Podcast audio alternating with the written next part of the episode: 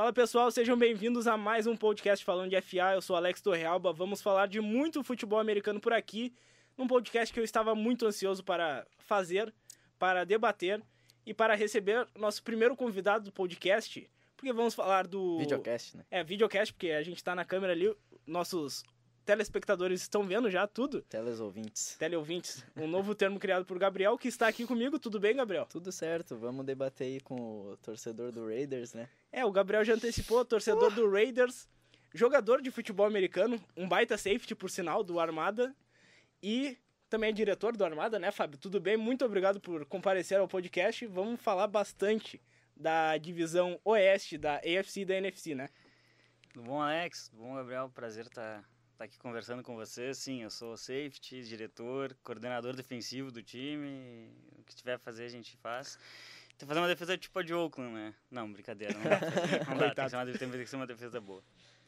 Então é isso, vamos começar o nosso programa que tem bastante assunto. Então roda a nossa vinheta.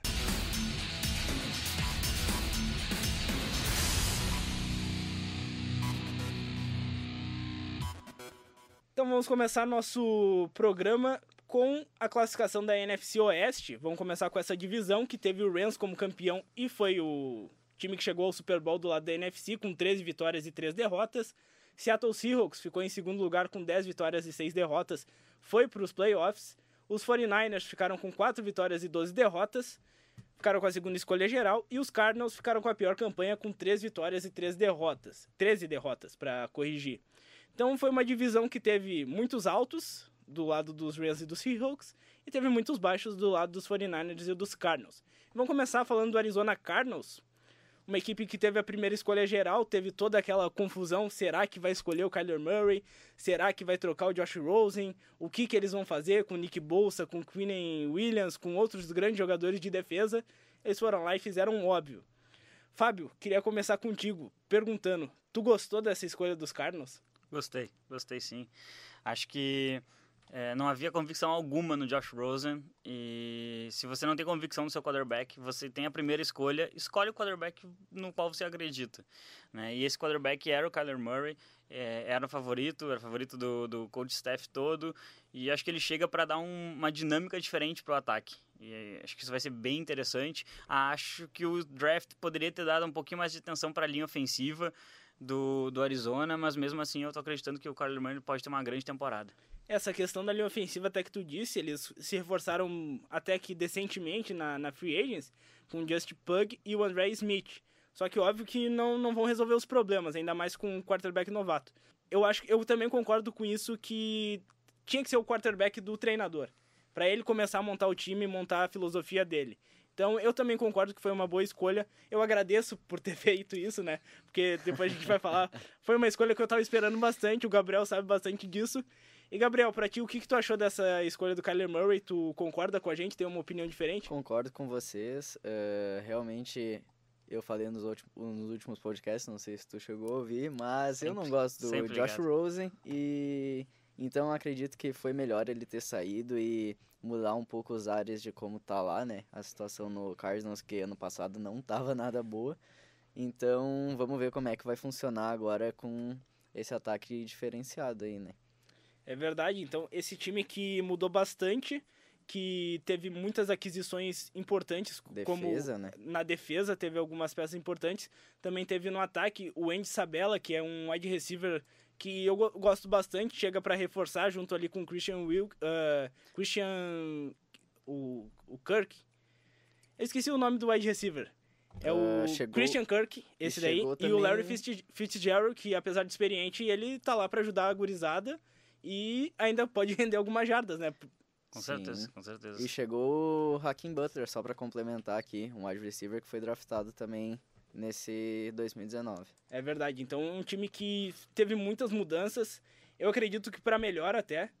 E na defesa também teve alguns nomes que chegaram bem importantes. O Robert Alford, cornerback, Terrell Suggs, apesar de muito experiente, Sim. É um edge que consegue sempre o seu sex. Jordan Hicks, que a gente já tinha falado também, que é um linebacker que fez muito sucesso no Philadelphia Eagles. Então é uma defesa que vai conseguir fazer mudanças expressivas. Eu acho que a defesa vai evoluir bastante comparado à última temporada. Se não evoluir também, pelo amor de Deus, né? Chegou o Byron Murphy também pelo Isso, draft. eu ia, né? eu ia tocar agora nesse assunto, Fábio. Byron Murphy era dado como o principal cornerback dessa classe e ele saiu no Exatamente. início da primeira, da segunda rodada, né? Exatamente, ele foi a primeira escolha da segunda rodada e, e achei- achava muito incrível, eu fui analisar os defensive backs da classe, achava bastante incrível a capacidade dele de fazer uma marcação individual com bastante agressividade, sem perder muito quando ele tinha que fazer essa transição para a zona. E isso é uma, uma característica que é difícil de você encontrar no, no- nos defensive backs que estão saindo do college ainda. Então ele, apesar dele ser um pouco menor do que você gostaria para marcar recebedores como o Julio Jones, que são é, realmente muito físicos, acredito que o, que o Byron Murphy ele pode ser alinhado no slot para fazer marcações eh, bem decisivas para o time. Até porque ele não é muito alto, ele tem 1,80, Exatamente. ele é um cara que preza muito pela, pelo físico, então é um cara que também era um dos meus favoritos da classe e os Cardinals ganharam muito com isso, porque vai mudar o patamar da defesa com certeza com os outros jogadores que tem. Então, queria já perguntar qual a tua expectativa de campanha do, dos Cardinals para essa temporada? E tu acha que eles podem já chegar a brigar por playoffs ou é algo sonhar demais já nessa temporada? Ah, é difícil, é difícil colocar os Cardinals como um, um playoff contender hoje. É, o time vem de uma temporada absolutamente horrível, em que nada deu certo.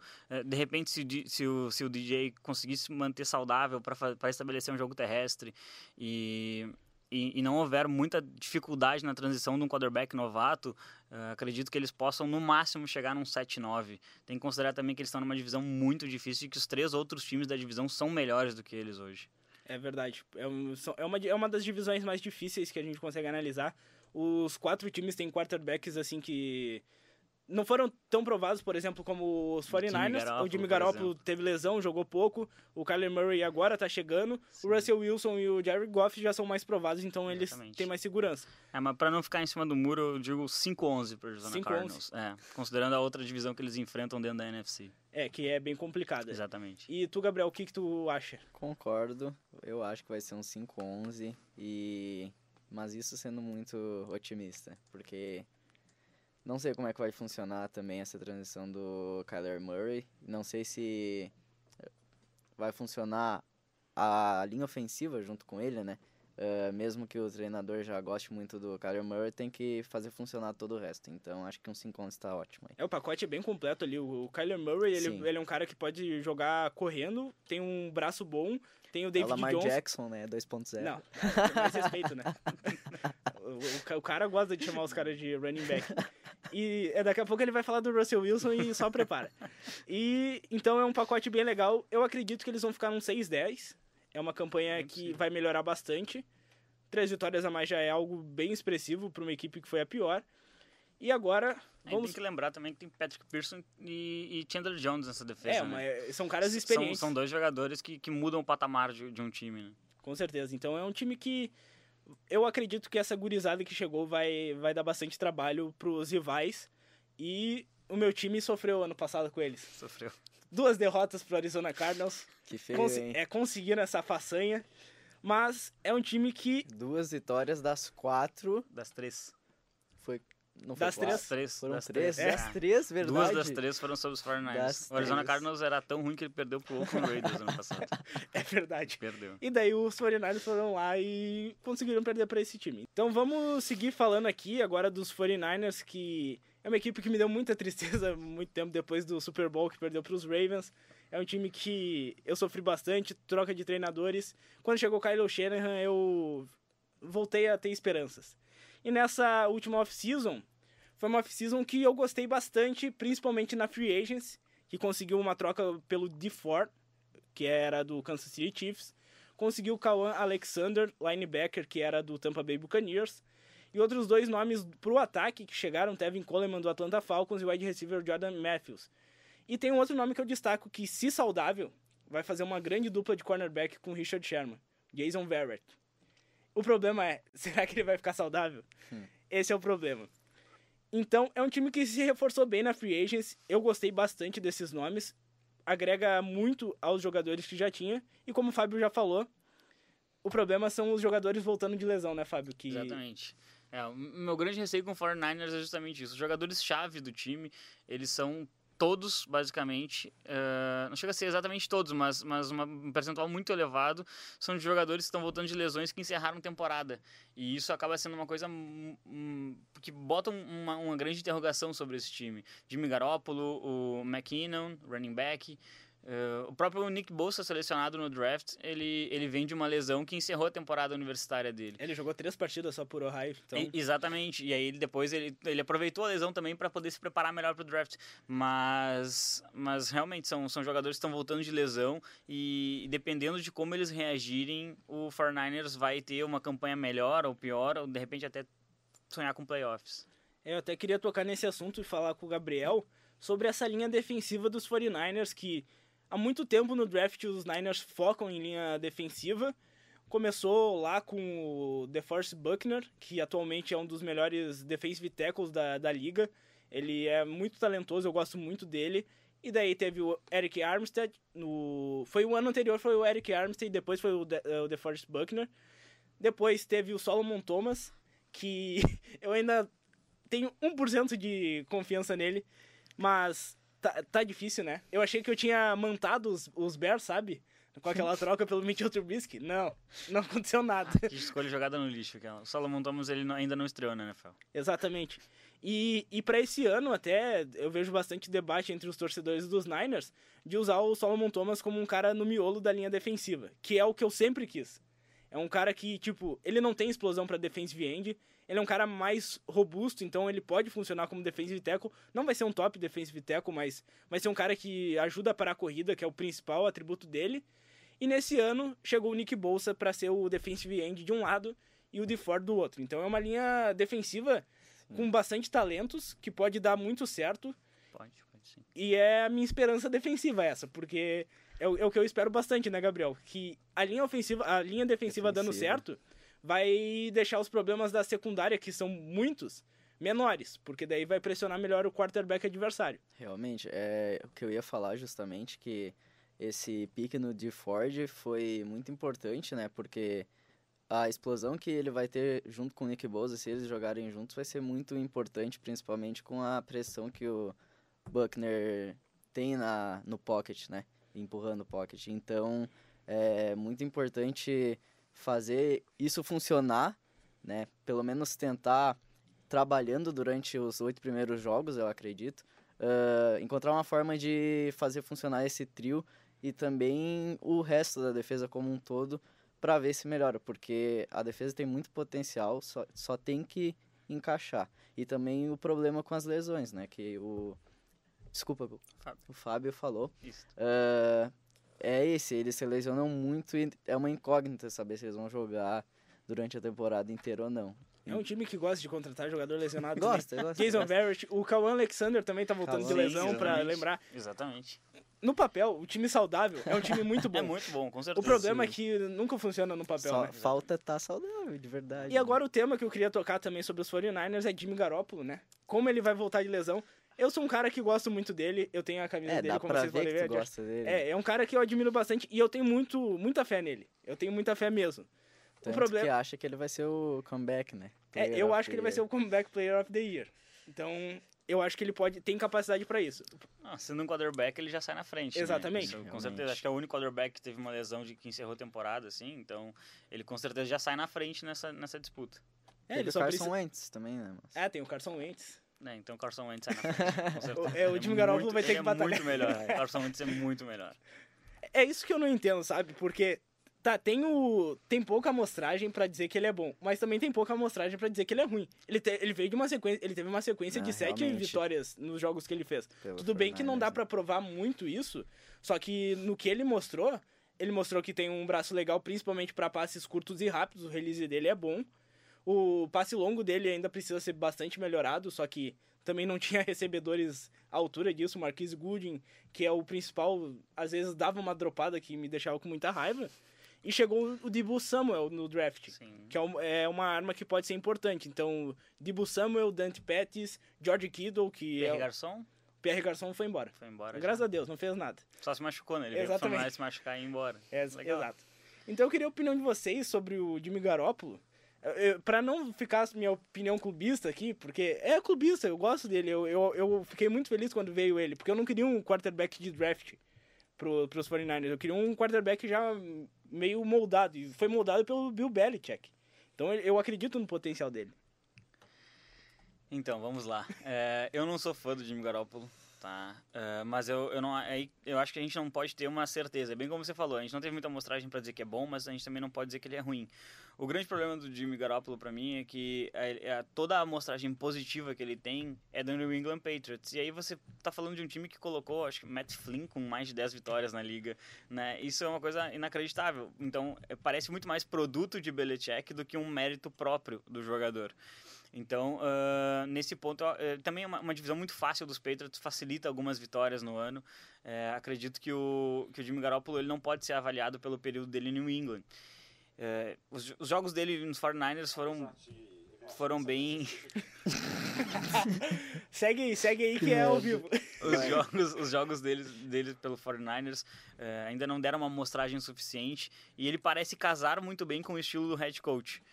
Mas também é um head coach que eu não levo muita fé. Eu acho que ele, nos momentos mais decisivos, ele acaba tomando decisões erradas, como no Super Bowl, e em que ele estava como coordenador ofensivo do Atlanta Falcons. Exato. E então assim, eu acredito que o Jimmy Garoppolo ele volta ele volta bem e ele ajuda o 49ers a ganhar mais do que o ano passado. Principalmente utilizando o Tyrant, que é sensacional nos 49ers. E isso você pode clubistar bastante, porque ele realmente é muito bom. Ele bateu o recorde de, de Exatamente. Então já deixa teu palpite aí sobre qual vai ser a campanha dos 49ers e depois vamos pro, pro Gabriel. Eu vou apostar num 7-9 San Francisco 49ers e não é ano de playoffs. Até achar um quarterback. Polêmica. Vai, Gabriel. Eu vou apostar num 6-10, sinceramente, uh, dependendo de como vai ser a situação aí do time. Uh, mas só fazendo um adendo aqui, uh, minha opinião sobre o Jimmy Garoppolo, tu sabe que eu também não gosto dele, mas tudo bem. Mas eu achei muito interessante que em três jogos ele teve 718 jardas ano passado. Sim, e que Isso, acabou se machucando. Sim, não, mas eu falando desses -huh. três jogos específicos, foi muita coisa para um quarterback que não joga demais, assim, sabe? Então, acho que é um quarterback que dá para evoluir. Só tem que esperar o tempo é, é mostrar. Esse, esse, é meu ponto, exatamente. Não dá pra... A amostragem pelos 49ers também foi no final de temporada. Ele Sim. ganhou cinco jogos em sequência lá. Ganhou, do, ganhou de times bons como Jacksonville, que chegou na, na final da conferência e tal. Só que não é uma amostragem legal. Só que eu tenho confiança nele, eu vou apostar no 9-7, senão eu vou estar tá me contradizendo, né? Eu vou apostar no 9-7 e briga por uma das vagas no Wildcard. Eu tô apostando nisso. É uma. Na NFC é difícil, a gente, eu e o Fábio a gente já discutiu. Mas eu acredito que com 9-7 ali, talvez um 10-6, vai que ganha um, Ih, do, dos Rams ali um jogo. Olha daí eu essa. acho que dá, dá pra chegar nos playoffs. E daí eu cumpri a minha missão de ver um Super Bowl dos 49ers de novo. É muito ah. difícil, mas. De novo? Mas quantos tu já não, viu? Ver, chegar no Super Bowl. Eu vi ah, uma derrota. infelizmente, pro Joe Flacco, que a gente vai abordar daqui a pouco. E seguindo aqui na nossa prévia da divisão leste da NFC, agora do Seattle Seahawks que a gente vai falar. Seattle Seahawks que deu um dinheirão pro Russell Wilson, né? Apostando no futuro do quarterback, mas não muito no futuro da franquia, né? Porque dar esse dinheiro todo e não trazer muita gente para ajudar ele é bem complicado. Chegou o Ziguiança para para defesa, principalmente, e o Mike e o Pat na de que é um guard bem interessante, até pode ajudar essa linha ofensiva que é bem fraca. E Gabriel, o que mais se destacou foram algumas saídas do Seahawks, né? Traz aí pra gente os principais nomes. Sim, saiu o cornerback Justin Coleman e o safety Earl Thomas. Uh, o Ed, Frank Clark e também o running back Mike Davis. Com a saída do Earl Thomas, o que, que a gente tem? O fim total da Legion of Boom. Basicamente. E, mas só um adendo aqui. Uh, chegou de rookie, tu falou do, de ajudantes aí do Russ Wills. Uh, chegou o Matt Caff, né? Aquele monstro lá do. É o, o do bodybuilder. bodybuilder. É, é, até porque, né, sai, o Doug Baldwin não vai voltar, né? Ele Sim. se aposentou. Então ele o Russell Wilson perdeu o principal alvo dele e chegou o Metcalf, que e é um cara. Gary Jennings também. O Metcalf é um cara que eu não sei muito o que pensar dele, porque, é. meu, Fábio, tu, tu, imagina um cara desse tamanho sendo um wide receiver, ele parece um jogador de linha ofensiva. Ele vai ser o jogador que fica lá atrás, parado. E aí se ele fica com a mão estendida, se alguém fica nele, ele só fica parado esperando a bola. Não, o cara é um monstro. Ele tem umas qualidades ali, mas é um, eu acho que ele não é um talento muito grande. Assim, mas ele se mostrou bem rápido também. Ah, isso é verdade. Não, ele, ele, é muito rápido, ele, com certeza ele é muito rápido, mas ele tem um problema muito grave fazer rotas. A árvore de rotas dele é muito, é, é muito mal trabalhada. Ele basicamente é uma, uma, uma rota gol, então ele vai sair correndo, ele vai ganhar na força, na velocidade e vai receber um passe longo.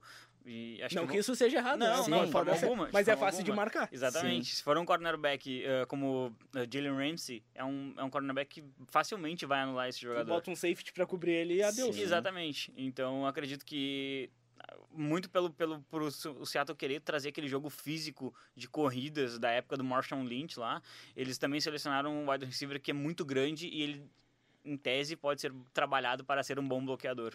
Então acho que essa, isso pesou bastante na seleção do Mitkoff. É, e o ataque que a gente. O Russell Wilson é indiscutível, eu acho ele um grande quarterback. O Gabriel brinca, que é um running back, assim, mas ele corre bem com a bola também, o cara é muito bom. Ele é muito bom. Vai fazer o quê? E na defesa que tá meio que problema. O técnico é muito bom, né? Só que ele precisa do material humano. E tá, tudo bem, tem o Bob Wagner, que é um baita inside linebacker. Chegou o Ziggy Ansah.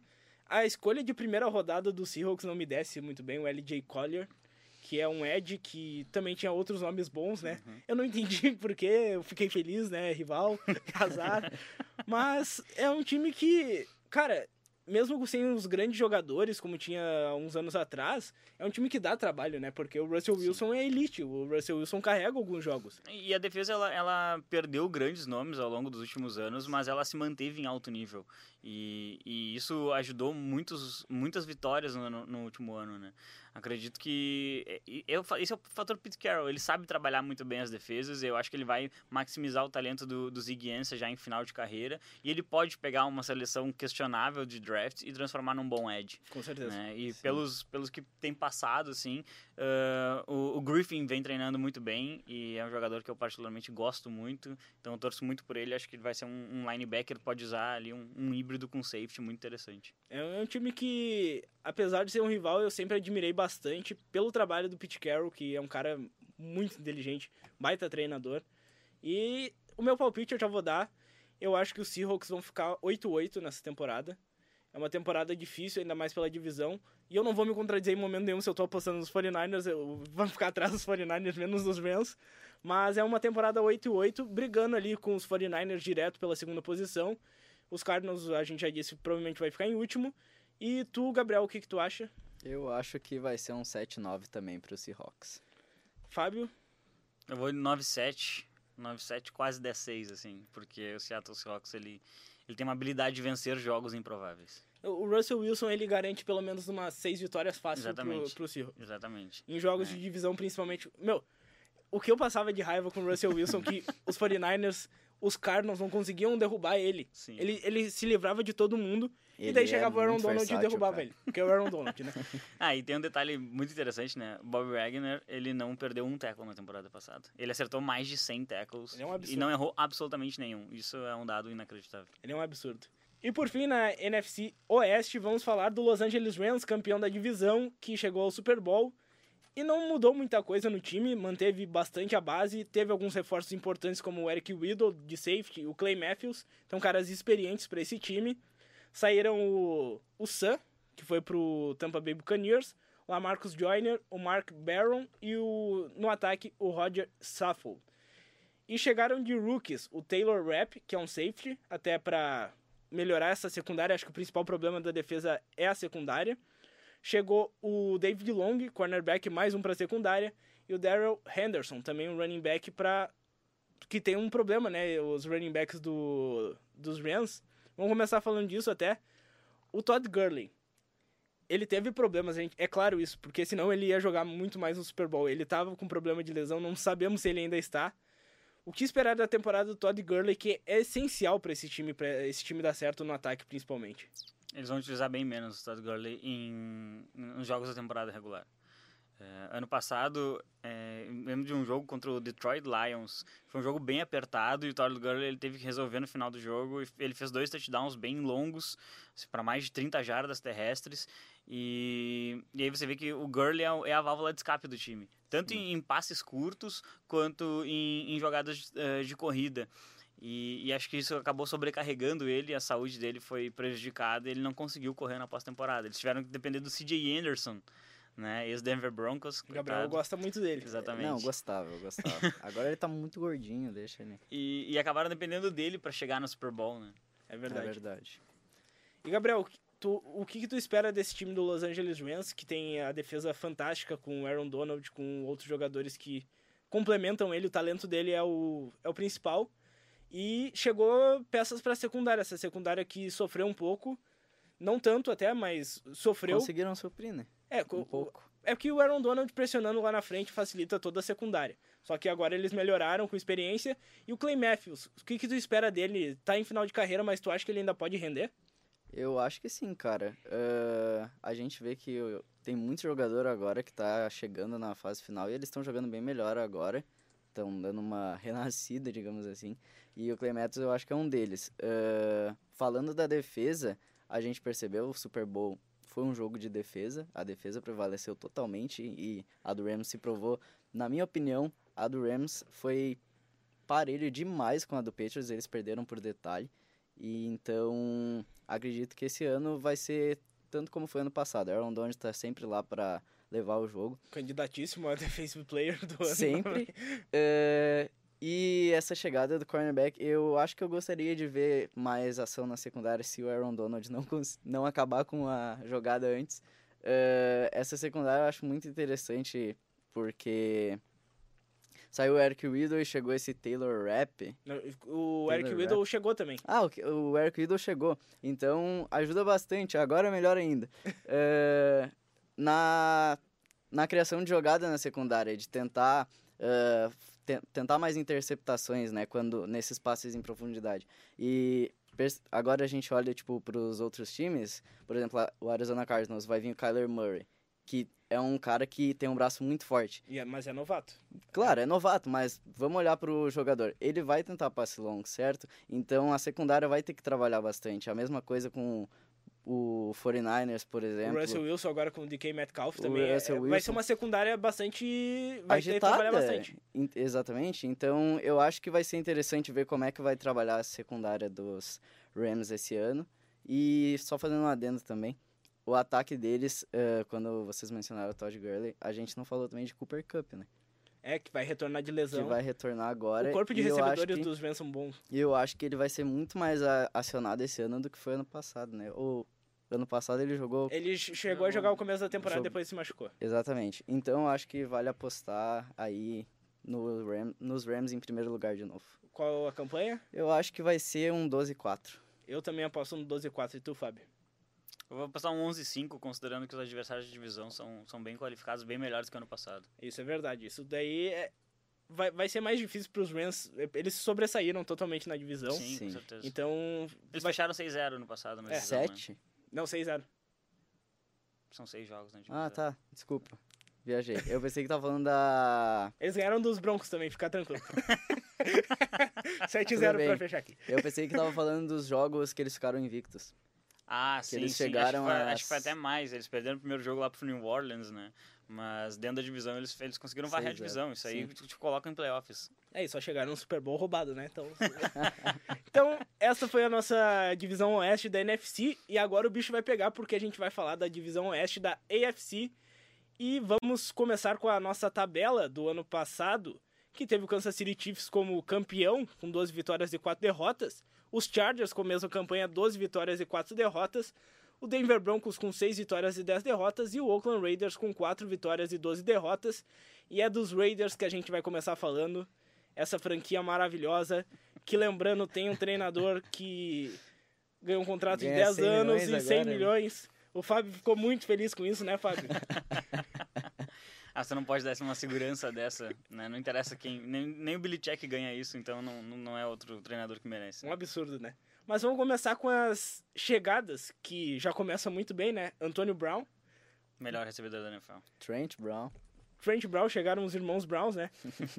é, a gente pode fazer até um outro debate sobre os melhores recebedores da NFL, que eu acho que é um debate que sempre é muito válido. Ah, com certeza. Atualmente, para mim, eu já até falei que para mim é o DeAndre Hopkins é, é o, o me melhor, mas mesmo nível ali, muito parelho. Então chegou o Trent Brown, Brandon Marshall na defesa, chegou lá Marcus Joyner, o Von Tais Perfect. Hum. e também no ataque chegou o Hit Incógnito. São muito é amigos, né? E também chegou um outro wide receiver que pode ajudar bastante o Derrick Carr, o Tyrell Williams. Então, um ataque que melhorou bastante, né?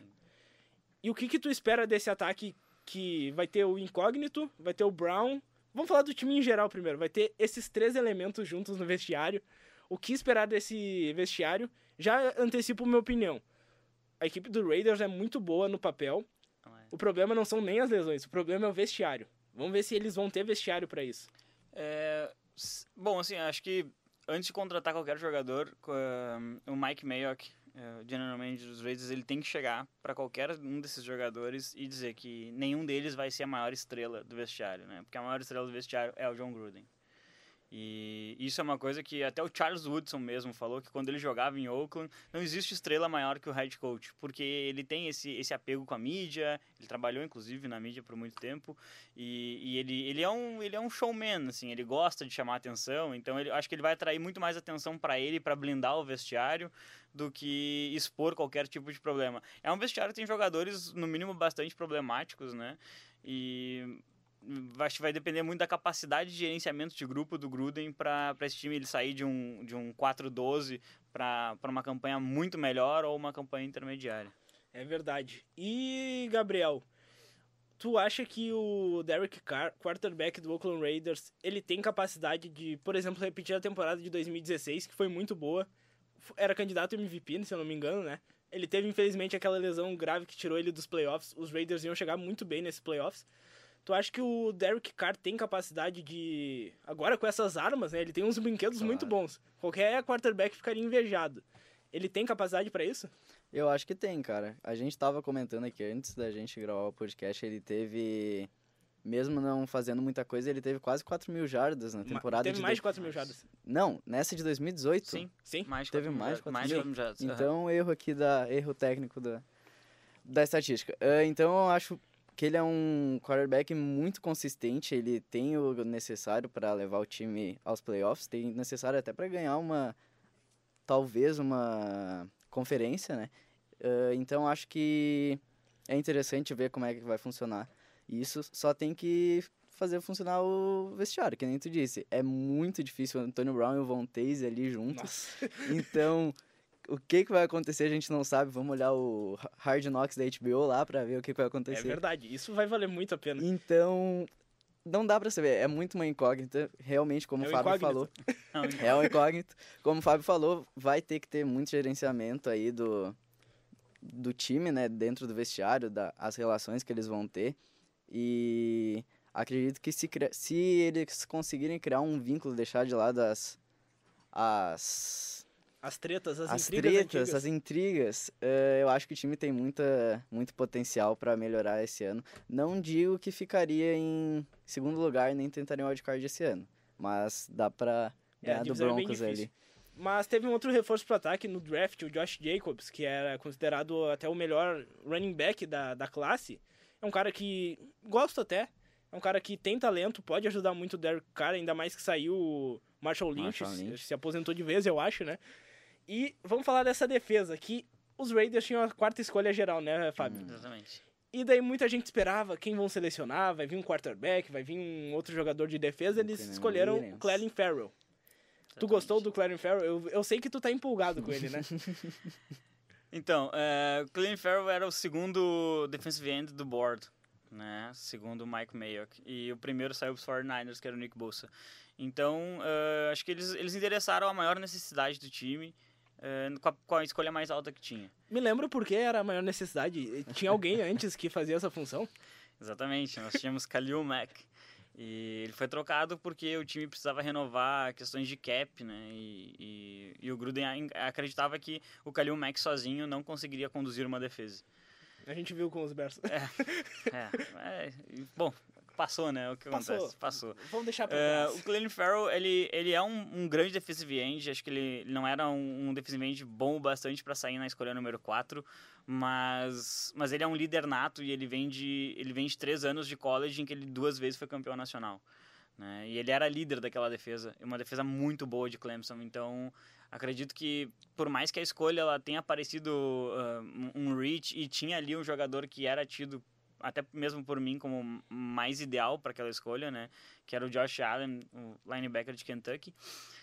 Acredito que ele possa sim produzir. Não sei se 10 sacks ou mais esse ano, mas acredito que ele vai produzir bastante, vai elevar muito o nível da defesa. Eu, eu também concordo com isso, porque o Clelin Farrell, eu vi os jogos de Clemson, ele é um, é, é um absurdo. A liderança dele chama atenção. Então é um cara que não vai ser um Khalil Mack, eu acho, mas pode chegar próximo disso e pode ajudar bastante o Oakland Raiders. Palpite para o Oakland Raiders nessa temporada, eu vou ficar no 8-8. E tu, Gabriel? Eu vou ficar, cara, 6-10. 6-10? E tu, 10. Fábio? Pode Olha, numa, numa temporada, numa temporada ideal, em que as coisas dessem realmente certo para esse time, esse time seria um time de 10-6 no, no, papel. É, seria, com certeza seria, porque teve a adição do Jonathan Abram também, que é um safety que bate muito, muito, muito forte e vai dar uma, um, uma dinâmica diferente para a defesa. É, acho que o, o, a defesa ela, ela tem um, uma cara completamente diferente. O Paul Gunter ele pode realmente fazer um, um, um trabalho excepcional ali. Mas, sendo realista, acredito que é uma, é uma campanha 6-10. Uma campanha 6-10, no máximo uma campanha 7-9. O calendário é muito difícil. É muito Sim, difícil. É considerado o mais difícil desse ano. É, é, é, você enfrentar a NFC Norte é uma coisa muito complicada. E os rivais times... de divisão também são... Exatamente. Você enfrenta o melhor time da AFC duas vezes. E, e ainda você tem que enfrentar Vikings, Packers, Bears, é complicado. Então, por incrível que pareça, eu fui mais positivo com os Raiders, então vamos seguir o nosso programa. Vamos agora falar do Denver Broncos, franquia do nosso Gabriel Fraga. E queria que ele falasse sobre as aquisições e as perdas que o time teve. Vai lá, Gabriel. Vamos lá. Uh, a gente trouxe aí na Free Agency o Joe Flacco, né? a risada já vocês, quer, vocês querem rir, eu ri, cara, não tem problema.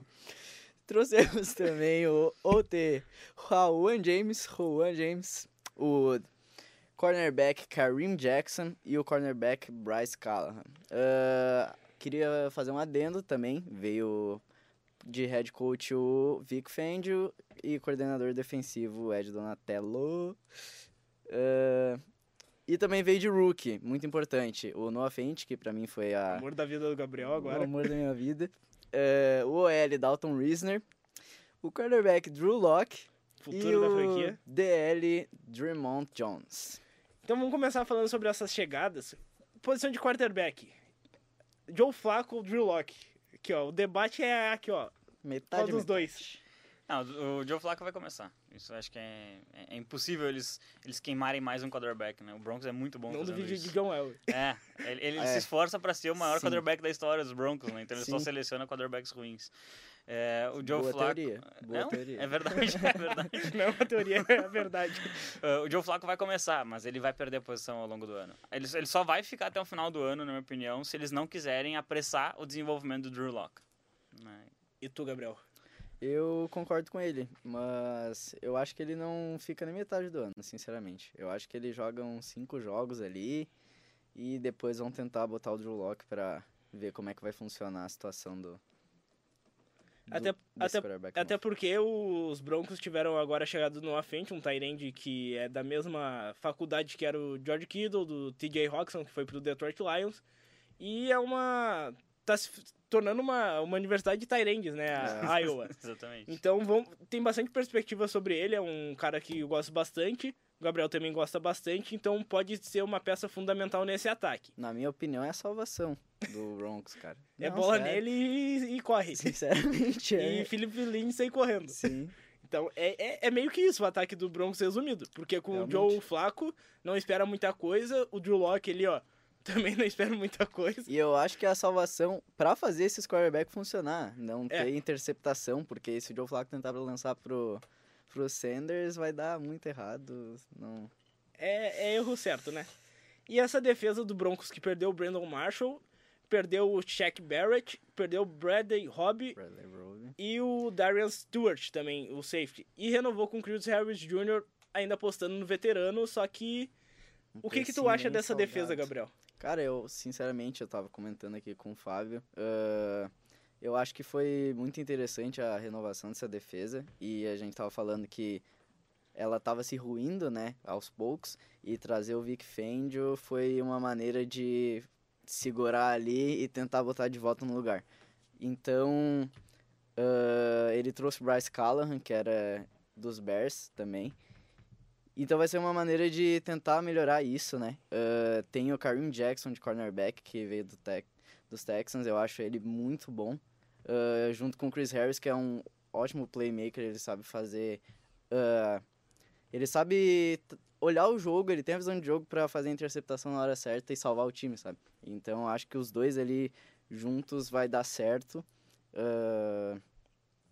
Tem também o Bryce Callahan, como eu falei agora, cornerback. Uh... Eu acho que o importante até desse, dessa defesa ainda é o front seven, que tem o Von Miller, tem o Von Miller Bradley agora Chubb, Bradley Chubb, sim. Que é fundamental, né? Porque vai ajudar no desenvolvimento da secundária. A gente já falou várias vezes que o pass rush e a secundária trabalham muito em conjunto. Se um não dá certo, o outro acaba se prejudicando. Então eu acho que é um time que a defesa ainda se destaca bastante. O ataque é muito difícil de evoluir. E ainda mais o que o Fábio chegou a comentar, né? O Vic Fangio é um técnico de mente defensiva. A defesa sim. tende a melhorar. O problema é o ataque, né? Que vamos ver como vai ser, vai, se vai ter alguma evolução. E já quero pedir também qual vai ser a campanha do Denver Broncos para essa temporada, Fábio? Eu acredito que o ataque vai ter uma evolução no jogo aéreo e acho que vai, talvez ele não vá conseguir evoluir tão bem no jogo terrestre, porque hoje todo mundo sabe quem é Philip Lindsay. Então acredito que vão estudar mais ele. Ele tende a ter aquele segundo ano um pouquinho mais abaixo, apesar de ser um jogador que o, que o Broncos encontrou no nada e foi um uma das melhores seleções que eu vi no, no ano passado, né, no pós-draft.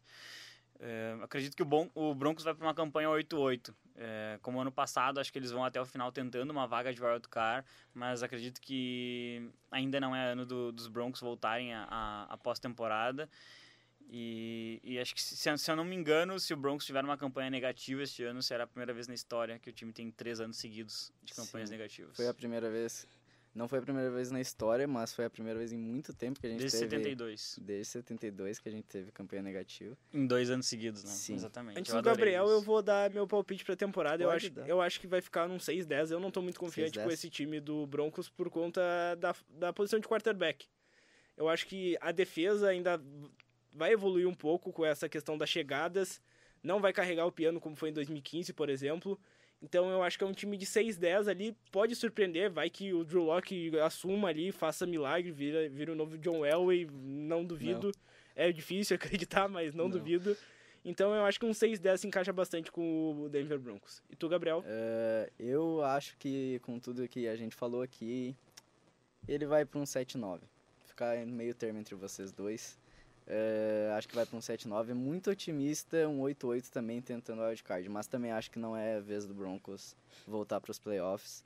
Eu acho que é hora de se aquietar e tentar melhorar o que está em falta aí. Vocês estão muito amiguinhos. Um falou que cara, vai não, ficar melhor. Mas, cara, é a realidade, entendeu? É. Mas é que é, o calendário é muito difícil. Você é enfrentar difícil. Chargers e Chiefs duas vezes, tem Eu... que enfrentar toda a, a, a NFC. North. E ainda pega esse ano a divisão sul da AFC, que Sim. tem Colts. Colts, Texas, Texas Tennessee, Tennessee Titans. Jacksonville né? também tá. E o Jacksonville, é. então, assim, é um calendário realmente bem pesado. A divisão, do, a divisão do Oeste aqui da AFC sempre pega calendário difícil, cara. Não. Sempre. Ah, que, que querem ser os bons, né? Não, é que a gente é bom. Não, é. vamos falar dos bons agora. Realmente, atualmente, os bons que ficaram ali em campanha empatada. Não, segue só, vamos seguir aqui.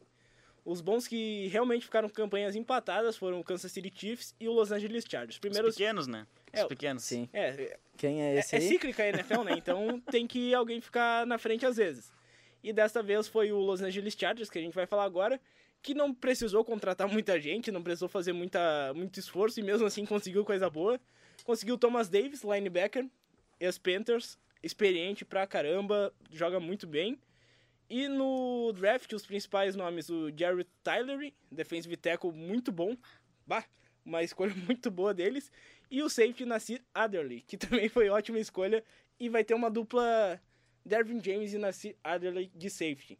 Então, cara, os Chargers para mim são um dos grandes favoritos para chegar no Super Bowl assim, fácil, fácil não, porque tem os Patriots e outros times, uhum. mas eles vão chegar nos playoffs certamente, a não ser que aconteça uma catástrofe de lesões, tomara que não, porque meu time na AFC é os, são os Chargers. Já.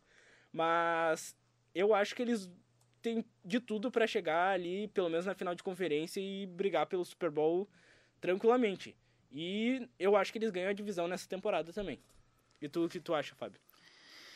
Então, é, os Chargers, eles ah, os Chargers jogam como nunca, perdem como sempre, né? Infelizmente, essa é a realidade dos Los Angeles Chargers. É, fico impressionado porque eles têm um quarterback de, de elite. Né? Eu acho que todas as posições elas têm um jogador que é o melhor que a gente nunca lembra. O, melhor quarterback que a gente nunca lembra é o Philip Rivers. Ele é muito bom jogador. Você tem um ótimo running back. A, linha poderia ter sido um pouco melhor reforçada. Eles perderam um recebedor, mas ainda o corpo de recebedores é muito bom. E a defesa nem se fala, né? Se o Joey Bosa conseguir ficar saudável, o time tem chances, realmente tem chances. É, o, que, o que a gente não consegue entender é como um time tão forte, por exemplo, ele chega em New England ano passado nos playoffs e apresenta tão pouco não é, não é demérito você ser dominado pelo Belichick, mas, mas parecia que faltava vontade uhum. naquele time dos Chargers. Mas eu concordo com você, acho que é um time que vem para ganhar a divisão. Uh, acho que vai ganhar a divisão com uma, uma, margem bem maior que a dos Chiefs no último ano. E, e olho, pra, olho neles para Super Bowl, com certeza. Para mim é o melhor time da AFC antes da temporada começar. E qual o palpite? O Chargers vem para um outro 12-4. 12-4. E tu, Gabriel, o que, que tu acha desse Los Angeles Chargers? Não é São Diego Chargers. O que, que tu acha dessas aquisições e a campanha para a temporada? Uh, eu achei bem interessante. Uh, os linebackers do Chargers são bem jovens, né? A gente percebe isso. Então ainda tem bastante tempo para melhorar eles. Nenhum mostrou mu uh, muita coisa ainda, mas dá para melhorar. E agora com a chegada do Thomas Davis é uma é interessante de reparar como é que vai ser o, o jogo deles, né? E acho que também é um dos é o segundo melhor time da AFC, atrás dos Broncos. Não, brincadeira, atrás dos Chiefs atualmente. Uh, e acho que eles vão para um 12-4 também, cara, sinceramente. Eu só não acho que eles vão brigar. No caso, vão brigar, mas só não acho que eles vão levar a divisão. Acho que os Chiefs vão levar de novo. É, eu acho que vão ganhar a divisão. Eu acredito que um ataque que tem o Rivers, tem o Melvin Gordon, tem recebedores muito bons, tem uma linha ofensiva sólida. A defesa nem se fala. O principal problema da defesa que eu sempre via nos Chargers era o linebacker. Eles pegaram o Thomas Davis, que é um baita linebacker, Sim. e que vai ajudar nessa própria evolução que o Gabriel falou. Secundária, meu Deus, choro de, de olhar os nomes. O, o, a defesa, a linha defensiva, Meu Deus. Se o, o que o Fábio falou, falou o Bolsa tiver inteiro, coitados. É, eu acho que é, é incrível. Um, é um pouco de sorte, na minha opinião, uh, como tem sido os drafts para os Chargers nos últimos dois anos, né? Ano passado eles estavam na posição 18 e eles conseguiram selecionar o melhor safety da classe, que era para ter saído lá, lá na, na escolha 7 para Tampa Top Bay. 10, certo. Com certeza. E, e, esse ano eles ficaram com um ótimo nose tackle, defensive tackle, dependendo do esquema, que veio de Notre Dame, muito bom. O Tillery é muito explosivo e, e vai, vai cobrir né, a, essa, essa ausência que tinha pro, pro miolo da defesa. E na segunda rodada veio o melhor defensive back da classe, na minha opinião, era o meu favorito, no Zero Adderley. Acho que ele vai fazer uma dupla fantástica com o, com o Dervin James, que já é uma realidade na NFL. Ele, é né? ele já bom. é muito bom na NFL.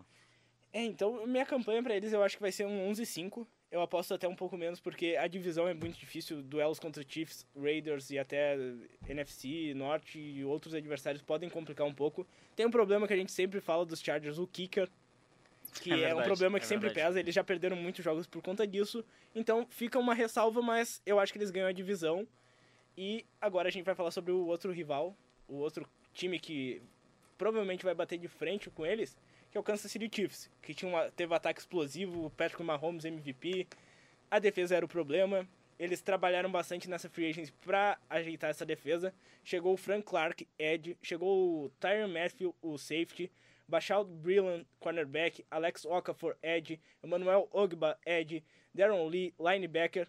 Então, olha o que eles trouxeram para defesa para para ver se dá bom, porque eles perderam o Justin Houston, o D4, perderam o Eric Berry, e o Steve Nelson e o Eric Murray. além do Orlando Skendrick. Então eles perderam boa parte da secundária e do pass rush. Então é um time que perdeu muitas peças importantes, mas soube repor. E eu acho que essa defesa tá no mais renovada. também, né? É, tá mais renovada, principalmente pelas, pelas peças que chegaram via free agency e o draft também. O Juan Thornhill, que é um safety, e o Calen Saunders, principalmente o defensive tackle. Então é um time que, ofensivamente, a gente não tem muito o que falar, né? Porque o Patrick Mahomes, segunda temporada dele como titular, tem aquele, aquele, aquele paradigma. Será que vai dar certo? Vão saber estudar ele. Só que é muito difícil estudar o Patrick Mahomes, né, Fábio? É, é muito difícil. É muito difícil porque o Patrick Mahomes ele consegue até passar a bola sem olhar. E isso é uma coisa absolutamente inacreditável.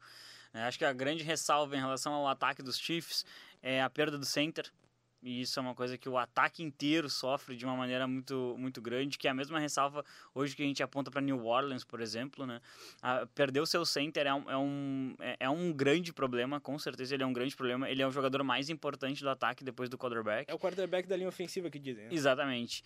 E, e, e, além disso, eles podem perder o melhor jogador, não Patrick Mahomes, né? Que é o, o Tyreek Hill por conta de problemas extra-campo. O Tyreek Hill tem boas chances de ficar fora dessa temporada e seria uma perda gigantesca para a forma como o ataque é estruturado. E já saiu o Carmen Hunt também, né?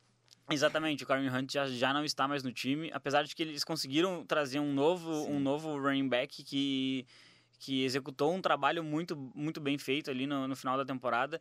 É, Travis Kelsey, melhor tight da NFL, com todo o respeito ao, ao George Kittle. O Travis Kelsey é um, um, verdadeiro animal.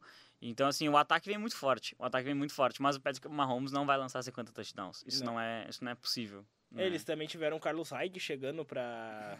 É, é um cara pra rotação ali de running backs. É, exatamente. Só rotação. Ele não, não, não, não, não, é um cara... Em São Francisco não me deixa saudades nenhuma. Exatamente. E ele não se encaixa no estilo de jogo que o Andy Reid propõe pro ataque. Né? E a defesa, ela mudou completamente. Acho que o grande ponto da defesa é que ela perdeu pontos de referência. Eric. Barrow, e o Justin Houston são jogadores que eram líderes natos da, da unidade. É, eu acho que pagaram demais no Frank Clark, tá? Muito. Pagaram demais no contrato dele. Então, uh, a defesa dos Chiefs ainda para mim segue como um grande ponto de interrogação. Eu, ah, tudo bem, trouxe o Texugo do Mel, trouxe Frank Clark, o Okafor acho pode e o Ogba podem trazer um, um elemento interessante para o pass rush, mas a defesa ela ainda não me passa confiança. Eu também concordo com isso. E tu, Gabriel, o que, que tu acha desse Chiefs? Tu tá apostando até que ganha a divisão? Por que que tu acha isso? É, eu sou puro clubismo, cara. Eu realmente gosto muito do Mahomes e como vocês estavam falando aqui, eu tava só ouvindo. É, é uma incógnita o Mahomes e eu acho que o ponto forte dele é saber se adaptar ao jogo. E então acredito que com as peças que eles vão trazer, mesmo não sendo tão consistentes consistentes quanto as que saíram, ele vai saber se virar aí. E 50 touchdowns não lança também, acredito. Mas eu acredito que ele briga bastante pelo primeiro lugar. E eu acho que ele vai levar a divisão por detalhe também. Mas acredito que ele leva sim. E vai ser, eu acho que com, eu não sei, 3 e 3, eu acho. 13 e 3? 13 e 3. Empolgou, eu, sou, eu tô bem, menino. eu tô bem Eu vou apostar num 10-6 dos Chiefs. 10-6. mas- Porque o, eu acho que os Chargers vencem a divisão. Mas essa defesa, apesar de renovada, como bem o Fábio falou, é uma defesa que precisa se encaixar e realmente. pode sofrer bastante problemas. Mas o ataque ainda segue sendo muito bom. Sem o Tyreek Hill perde. Mas eles draftaram até wide receivers com mesmas características para ver se não perde muito esse esquema. Travis Kelsey, então é um ataque muito forte. Então eu vou apostar num 10-6. A defesa vai entregar alguns joguinhos. É, os Chiefs. ah, Eu, eu, eu vou ficar num 10-6 também. Eu vou ficar num 10-6 porque é, eu acho que esse ano, em alguns confrontos é, que tendem a ser históricos, os Chiefs, eles, para mim, largam na desvantagem. Por exemplo, Mahomes versus Aaron Rodgers. Vamos, a gente vai, vai ver esse ano. Versus Andrew Luck, a gente vai ver esse ano também. É, e ele vai ter que enfrentar Khalil Mack, Von Miller duas vezes, Joey Bosa duas vezes, Ferrell. Farrell duas vezes, se tudo der certo, né? e, e a defesa dos Vikings também, que é muito forte. Uh, J.J. Watt. Então, assim, acho que ele tem muitas dificuldades pelo caminho. O 10-6 é um, é, um, é um recorde bem justo para esse time. E se ele conseguisse passar por tudo isso, a gente tem um monstro muito criado e um futuro, assim, ó. um futuro que, nossa, brilhante. Eu cara. já acho que ele vai ter um futuro brilhante, com certeza, pela com temporada certeza. que ele teve. É possível. Mas tem que ver essa segunda temporada, vão com um pouco de cautela, né? Mas se ele conseguir passar por tudo isso e levar os Chiefs longe, olha, acho que é. o Mahomes já, já começa a entrar pra história da NFL, com certeza. Não, com certeza. Acho que o, o grande pro problema e a grande solução do Mahomes, ela tá na mesma pessoa, né? Que é o Andy Reid. O Andrew Reid ele consegue criar ataques espetaculares como esse dos Chiefs que a gente está vendo, mas ele tem um problema muito grave em pós-temporada. Ano passado ele venceu um jogo, tudo bem, conseguiu vencer o Indianapolis Colts, mas ele, ele não consegue vencer determinadas barreiras. Eu não sei se ele vai ser capaz de ser esse mentor do, do Mahomes para que o Mahomes vença um Super Bowl. Com certeza. O Andy Reid é um cara que de, de, de, perfil parece um cara legal, mas ele faz umas hum. babaquices aí que o cara começa a se questionar se ele merece o cargo onde ele está. Então, pessoal, analisamos a AFC Oeste, a NFC Oeste, falamos de Oakland Raiders, Denver Broncos, San Francisco 49ers, um programa onde os nossos clubes foram analisados, nossas franquias, nossas paixões na NFL. E falamos dos outros times também que são favoritos na frente dos nossos, mas ainda seguimos acreditando. Muito obrigado pela audiência de vocês, muito obrigado pela participação aqui, Fábio, foi muito boa. O cara conhece bastante, ele é redator do The Playoffs, escreve sobre NFL, sobre futebol americano no Brasil, college football. Ele joga, é um baita safety. Já vi várias interceptações de Fábio Rocha Garcia. Então, muito obrigado mesmo e volte sempre ao nosso podcast, porque é sempre legal ter a tua presença aqui. Ah, que isso, eu agradeço a vocês aí. Obrigado, Gabriel, Alex. É é muito bom poder a gente poder conversar com amigos e, e poder conversar sobre futebol americano. É, não foram tantas interceptações assim que eu, que eu fiz, ainda estou perseguindo a minha meta de uma por jogo, mas mas é isso aí, muito obrigado mesmo. Acessem The Playoffs, por favor, é, é, um, é um baita site, a gente consegue fazer uma cobertura muito boa sobre futebol americano dentro e fora do país. E é isso aí, gente. Um grande abraço. Vamos deixar um recado pro pessoal do grupo do The Playoffs, né? Porque estão sempre comentando muito criticando o Oakland Raiders e o San Francisco 49ers sempre. Sim. O José, que torce para os Jets, um absurdo ele falar que, que os 49ers não vão chegar no, no Wild Card, que o time é pior que o Tampa Bay Buccaneers. Eu fiquei pistola. Ai, ai, ai. Mas é muito triste você ser zoado por um torcedor dos Jets. É, isso é verdade. É muito triste. É muito triste mesmo. Sério, é triste, porque ele pode fazer isso, porque o Jets é melhor que o meu time, mas ele é o Jets, tá ligado? Ele é o Jets. Ele é de Nova York, Nova York só faz porcaria. Exatamente. E também um abraço pro Ricardo, né? O Ricardo Pilot, Grande que Ricardo. é torcedor do Saints, tá empolgado. E obrigado por liberar o Fábio aqui, né? o contrato. E obrigado, Gabriel, mais uma vez pela parceria. Mais um podcast na conta. Sempre bom tá aí, vamos que vamos, né? Tá quase chegando a temporada, hein? Tá quase chegando. Em breve falaremos muito mais sobre a NFL, então até a próxima e tchau!